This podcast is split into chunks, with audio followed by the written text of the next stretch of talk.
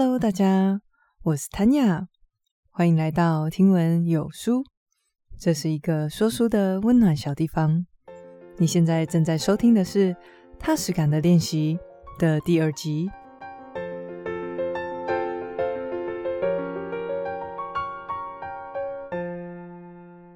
今天在旧金山的饭店为大家录制这一集的节目，跟大家分享一下我昨天飞过来的时候遇到的一个客人。这个女生啊，她长得一脸就是外国人的脸，但是她讲起中文还蛮流利的。在我跟她核对特别餐的时候，她就话很多。她一直跟我说：“哦，你们那个一般的餐呢，要不是有猪肉，不然就是有贝类，这些我都不能吃。然后其他素食又不太好吃，所以我最后就点了一个印度素。我就说：哦，好好好好啊，总之你有订印度素，那等一下就拿给你这样。”后来我们在送餐，因为那天我管厨房，所以我请其他同事帮我拿这个素食餐给他。结果不一会儿，这个印度素食又回到我的厨房，然后有人就传达说，这个女士说她不要吃这个，她想要吃一般中式的餐。此时我就深吸了一口气，想说，刚刚是谁跟我说一般餐都不合你的胃口呢？然后我就想说，好啦，反正今天的餐有多上。他想要吃今天中式的，就给他吧。后来我们餐车推出去，送到这位女士这里的时候，在我对面送餐的同事，他就皱着眉头跑回来跟我说，他又想要换西式了，因为他说中式的餐里面有香肠，他不喜欢。此时的我又深吸了一口气，想说不吃香肠，你不会把它挑掉吗？虽然当下真的蛮火大的。但是因为我昨天真的有不止多一份餐，所以我就说好啦，就给他吧。后来回到厨房，跟我一起送餐的这个姐姐就跟我讨论说，很奇怪，这个女生她好像也没有特别的不礼貌，但是就是会让人家觉得很火大。我就跟她说，对啊，真的是蛮不爽的诶，她一个人就吃了三个餐，而且前面两个都是只吃一口，也不是说看一看就还我们了。他吃了一口的餐，肯定就是浪费掉了。我后来有自己醒思，我就想说，为什么我要那么不爽呢？我明明给他这个多的餐，我也没有任何的损失。那我心里面未被满足的期待是什么？大家还记得在前几集有分享过，每一个不爽的情绪背后都是来自于一个未被满足的需求或者是期待。自我醒思完以后，我发现。我们的这个不爽情绪啊，其实是来自于我们期待他跟大部分的客人一样，选了什么就吃什么，不要挑三拣四的。不过回过头想，如果今天是在我餐点选择不够，或者就真的只有一人一份的时候，他当然就不可能可以这样子任性。那昨天在我资源充足的情况之下，满足他这一点的任性又如何呢？其实真的不会怎样。而且也没有什么好火大的。想到这边就觉得还好，我昨天没有赌气不给他。你最近也有遇到一些让你不爽的人事物吗？其实不妨也可以像我这样子，稍微检视一下自己的期待。很多时候，在我们自己去醒思完以后，就会发现真的没必要那么不爽。而且下一次再遇到类似的情境，我们也可以更宽心以待。那么今天的小小分享就到这边喽，我们开始进入今天的节目吧。我记得在我大学的时候，有一次跟社团的朋友聊天，当时跟他说了什么，我也有点忘记了，可能就是说一些啊，我很忙啊怎样的。结果这个社团的女生回了我一句话，让我到现在都还记得。她说：“我看你应该是在瞎忙吧。”我印象会这么深刻，是因为我当时觉得超级不爽的，就想说什么瞎忙啊！我做的事情当然都有意义、有道理啊。但是现在想起来，搞不好当时还真的是在瞎忙，没错。我相信在正常情况之下，没有人会刻意的去追求这种瞎忙的状态。但问题就在于，我们之所以会瞎忙，就是因为。我们自己并没有意识到这件事。在今天节目的一开始，我们就会来探讨到为什么现代的社会让人这么容易进入无视空忙的状态？那么，人处在这种一直不断的运转、一直不断的追求生产力的状态之下，我们会更快乐、更有活力吗？这个问题，有人用一个实验告诉我们了结果。这个实验呢，我在超级多本书都有看到大家引用。今天就一起来介绍这个实验做了什么，以及它的结果。接下来我们会进入到对峙这种无视空忙状态的原则，就是踏实感的第二个练习，也就是临在。借着临在，也就是专注的做你手中正在做的每一件事情。我们在每天的工作生活当中，就会更有踏实感，而且也会获得更多正向愉悦的感受。今天一样有四个练习，可以帮助我们落实临在的这个原则。说完了这一集的大纲，那我们就从现代社会为什么这么容易让人处于瞎忙的状态开始讲起吧。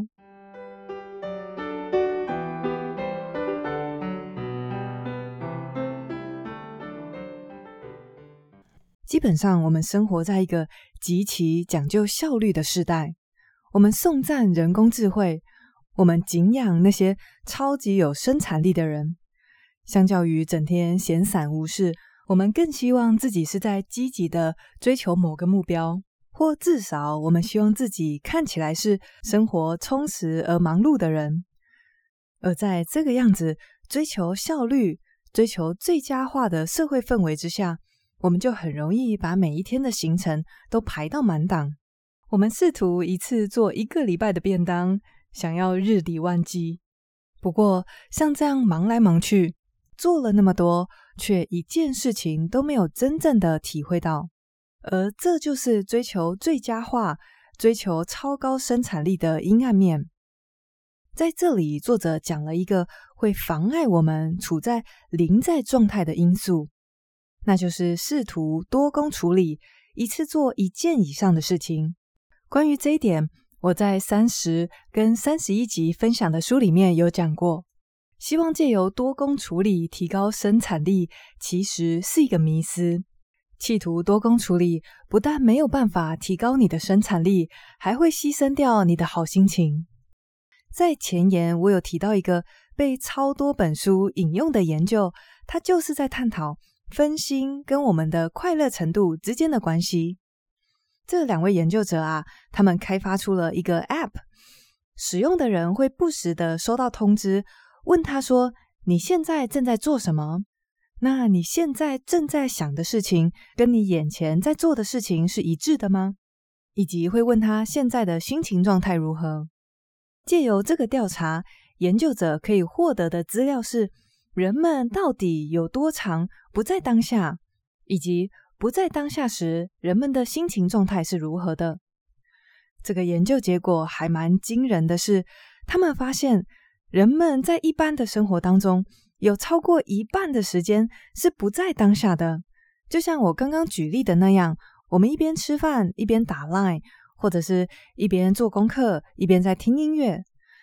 那另外一个重要的结论是什么呢？另外一个重要的结论是，人们在分心的时候，心情其实是不好的。简单来说，用一句话可以做总结，那就是分心的脑袋是不快乐的脑袋。对于这个结论，我自己是一点都不意外，因为我有一个分心的时候非常不愉快的经验，就是我有一天下班以后，我买了我最喜欢吃的素食便当。接着把我的平板拿出来，打开 Netflix，我想要一边吃着我最爱的便当，然后一边看超级无脑搞笑的美国喜剧。这两件事情都是让我觉得下班后会非常舒压的事情。但是当我发现我想要同时做这两件事情的时候，我一点都不享受，因为这个美式喜剧它的节奏非常的快。里面的人讲话也超级快，所以我一定得看字幕才行。那当我想要看字幕的时候，我就没有办法吃东西。想要低头吃东西，我又会错过节目的内容。就大概过了五分钟以后，我就决定我没有办法同时做这两件事情，所以我就把平板关起来，专心吃我最喜欢的便当。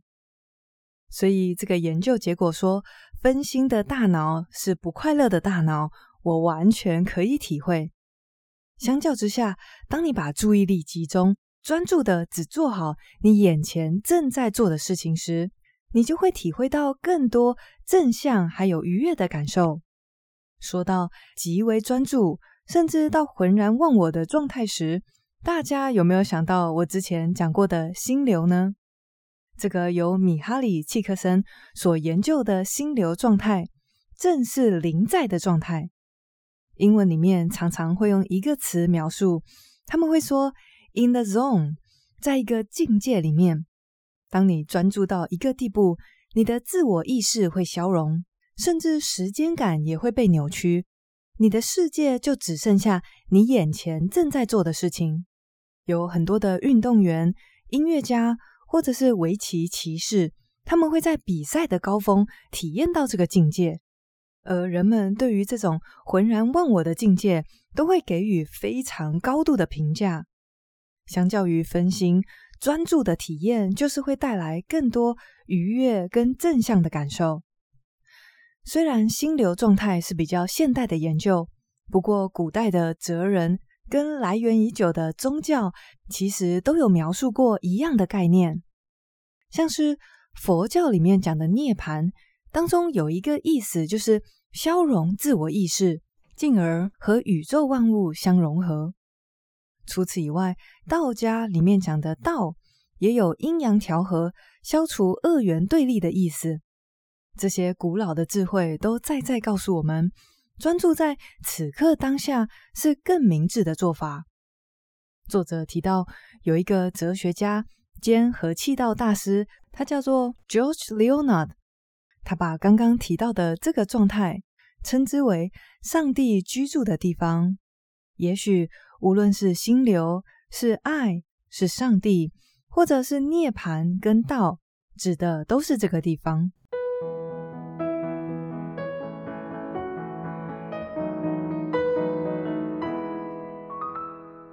那我们既然生活在这个追求高效、推崇高生产力的社会文化之下，有没有什么办法可以帮助我们夺回专注力，做到临在的这个原则呢？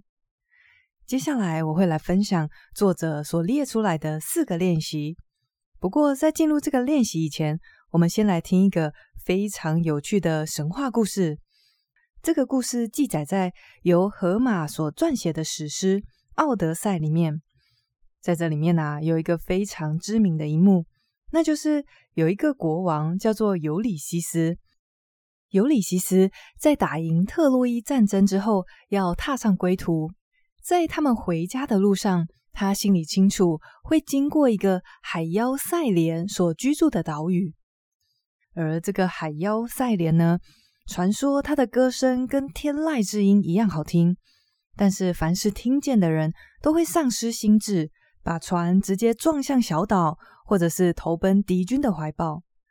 不过，尤里西斯他实在没有办法忍住，想要体验这个天籁之音的享受，所以他命令所有的船员用蜡把自己的耳朵封住，并且把他自己绑在船的桅杆上面。他命令所有的人，无论他叫得多大声，挣扎得多大力。一定要把他好好的绑住。而在他们经过那个小岛时，他也的确丧失了心智，不断的大喊，叫大家放他下来。但是他的水手们都非常听令，固执的继续往前划。就是要做的这么彻底，他们才能平安的度过海妖赛莲所居住的岛屿，而不被他的迷幻歌声给迷惑了。那么，这个荷马史诗里面。所记载非常精彩的故事，在这里是要告诉我们一些什么呢？其实是要提醒大家，记得要跟尤里西斯一样，不要以为自己可以抵挡诱惑。在我们日常生活中，像海妖的歌声一样迷惑人的，应该就属我们的手机了。设计这些应用程式，还有一些电动游戏的工程师，他们都是夺取注意力的高手。他们知道要怎么样才可以利用人性，让我们黏着荧幕不放。所以我们只要看了、用了，一定会无法自拔。在这种条件之下，我们应该就要像尤里西斯一样，把自己跟诱惑隔绝得非常彻底。所以，第一个练习就是，请你去仔细的规划你要深度工作、玩耍或者是交际的时间。假设你今天规划的是早上九点到十一点的这段时间，你要全神贯注的做给客户的简报，那么就请你找一个安静的地方，并且关掉所有可能会打扰你的东西。在这里，我说的关掉，并不只是说把手机调成静音而已哦。科学家有发现，如果你的手机还在你的视线范围之内，即便它的荧幕是朝下的，还是会伤害你的注意力。原因是，只要我们看得见它，就会有想要把它拿起来查看的冲动。而为了要阻止自己把它拿起来，我们就必须付出额外的意志力。所以，这同样也是一个干扰。也就是说，今天无论你是想要给自己规划一个深度工作的时间，想要跟自己的另外一半有一次的促膝长谈，或者就是想要好好的打电动，记得要保护好你做这些事情的时光。在这个过程中，除了要把手机移开自己的视线范围之内，我们还有可能要跟自己的家人或同事沟通，告诉他们：诶，也许几点到几点是你必须要工作的时间，请他们如果需要你的话，避开这个时段。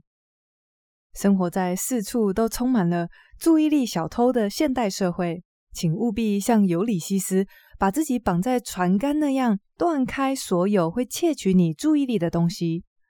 关于这个安排以及保护自己专注时间的练习，最后要跟大家提醒的一点是：过犹不及。虽然保持专注很好，但是我们没必要。其实也不可能做到让自己一直非常长时间的保持专注，所以我们要做到的其实就是先仔细的规划，确认哪些事情、哪些人值得你全副的专注力以后，小心的保护这些专注的时光。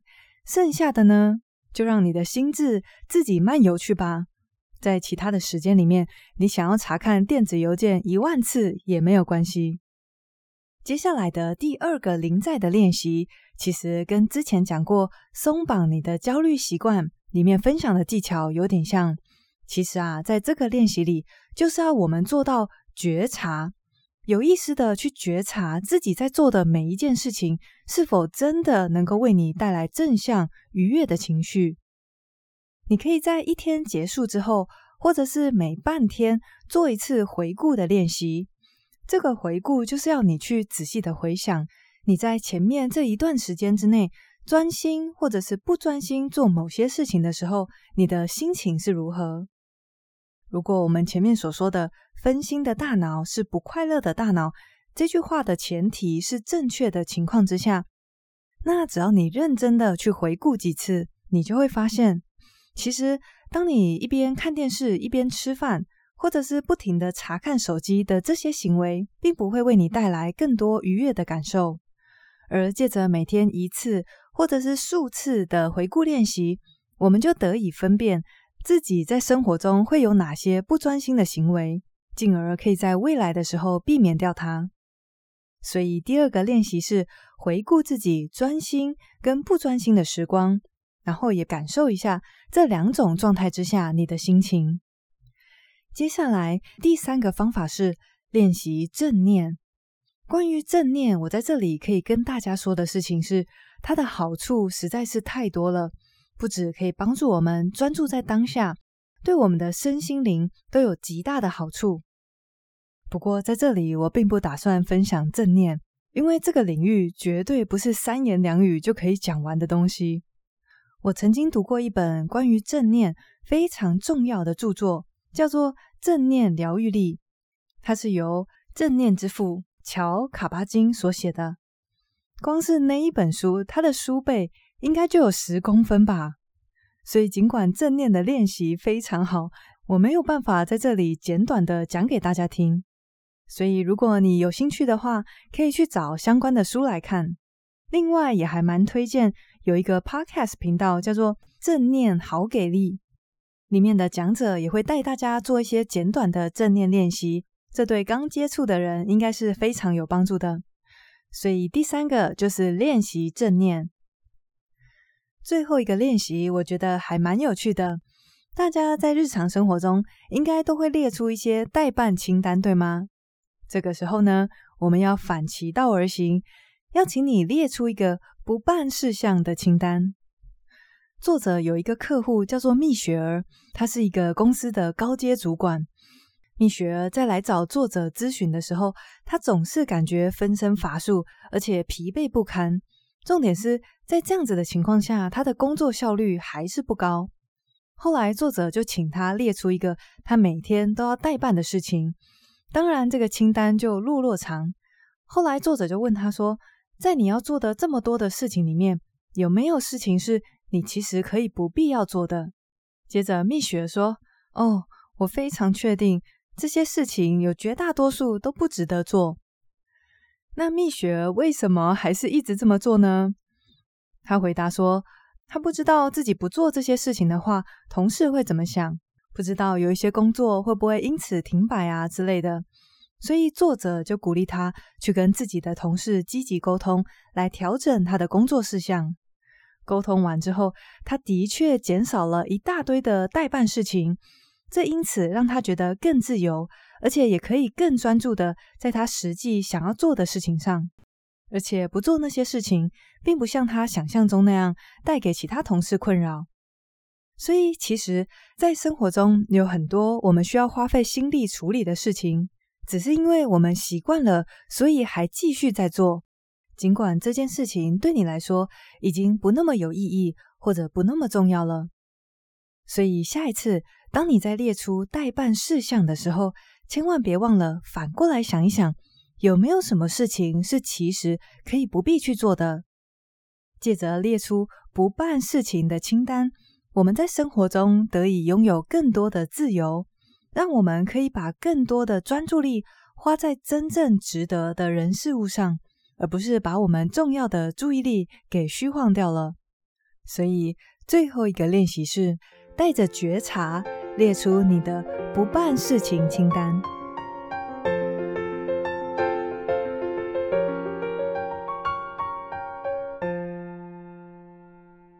那么，一样来帮大家整理今天的重点喽。今天我们来到踏实感的练习的第二个原则，那就是零在。首先，我们讲到的是现代这个社会啊，非常的推崇效率跟最佳化。所以在这样子的熏陶之下，我们就很有可能在日常生活中习惯多工处理，一次做一件以上的事情，企图让自己的生产力变得更好。而且再加上现在人手一只手机，等于是有一个超强大的注意力小偷，随时都在我们的身边。在这两个因素叠加的情况之下，我们的生活就很容易变成从一件事情分心到另外一件事情。这样匆忙的生活虽然看起来好像很忙碌、很高效能，但回首一看，自己却什么都没有体验到，因为我们老是不在当下。在这里，我们也提到了一个被非常多人引用、来自哈佛大学的研究。在这个研究里面，我们得知了两个结果，一个是，人们有超过一半的时间都不活在当下，以及当你不在当下的时候，心情是比较低落的。相较之下，位于分心的另外一端，则是全然贯注的临在。有非常多古老的智慧跟现代研究都告诉我们，活在当下是更有智慧的选择。就像有一位哲学家兼合气道大师，他把心流。涅槃以及道这种进入浑然忘我、自我意识消融的境界，称之为上帝居住的地方。接下来的四个练习可以让我们保持临在，保持全神贯注。第一个练习是，请仔细的规划你要深度工作、玩耍以及交际的时间。规划出来以后，你要无所不用其极的去保护这些时间。就像国王尤里西斯把自己绑在船杆上，避免听到女妖的声音。我们也要这么极端的把自己隔除手机跟其他会让你分心的事物。关于这个练习，有一个注意事项是过犹不及。虽然专注的状态很好，但是没有人能够做到。事实上，也不需要一整天都处在专注的状态。我们只要确保真正值得我们花费心力的时间是被保护的就好。剩下的，你想要不断查看手机，一次做一百件事情也没关系。接下来的第二个练习是保持觉察，借着回顾你今天一整天做的事情，是专心还是不专心的状态。并且去仔细的品味这些状态为你带来什么样的感受，我们就会越来越清晰。其实无视空茫的状态，感觉是非常不好的。无脑的不断转发、按赞、分享，就像吃高热量的糖果一样，刚开始觉得很爽，但是没有意义，也没有营养。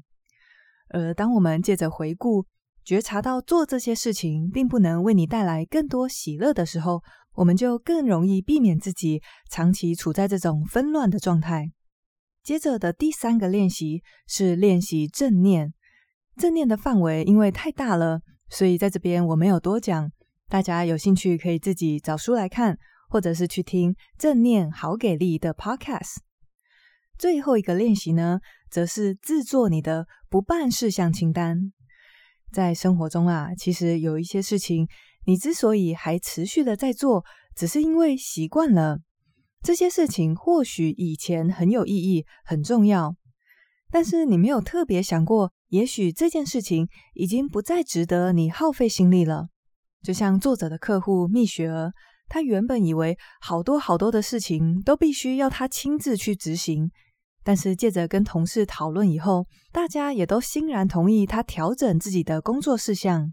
在减少掉一大堆不必要的工作内容以后，蜜雪儿得以更自由，并且专注在更重要的事情。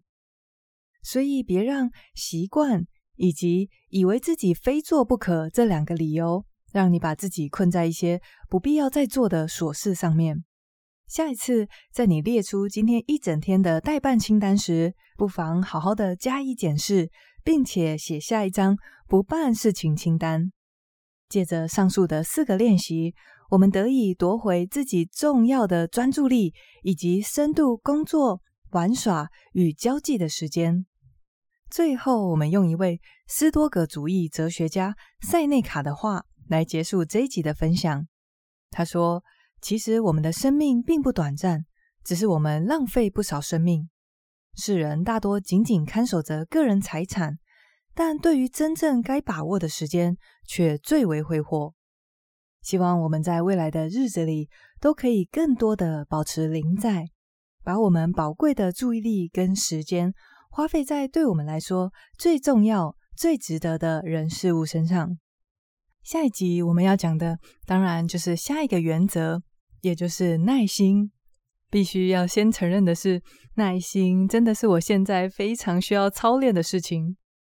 一起来看看有哪些方法可以帮助我们在需要耐心的时候保持泰然自若，而不是焦躁不安。最后一点小时间，想要来分享有一则新的五星评论，是来自左卫门。他说之前有读过《睡觉》的这本书，然后他说听了我的整理，让他重新复习了一次，觉得我整理得很棒。非常谢谢左卫门的留言跟鼓励。如果还没有评论过的听众，也欢迎给听闻有书一个五星好评哦。今天谢谢你跟我一起学习，我是 Tanya，，我们下次见喽，拜拜。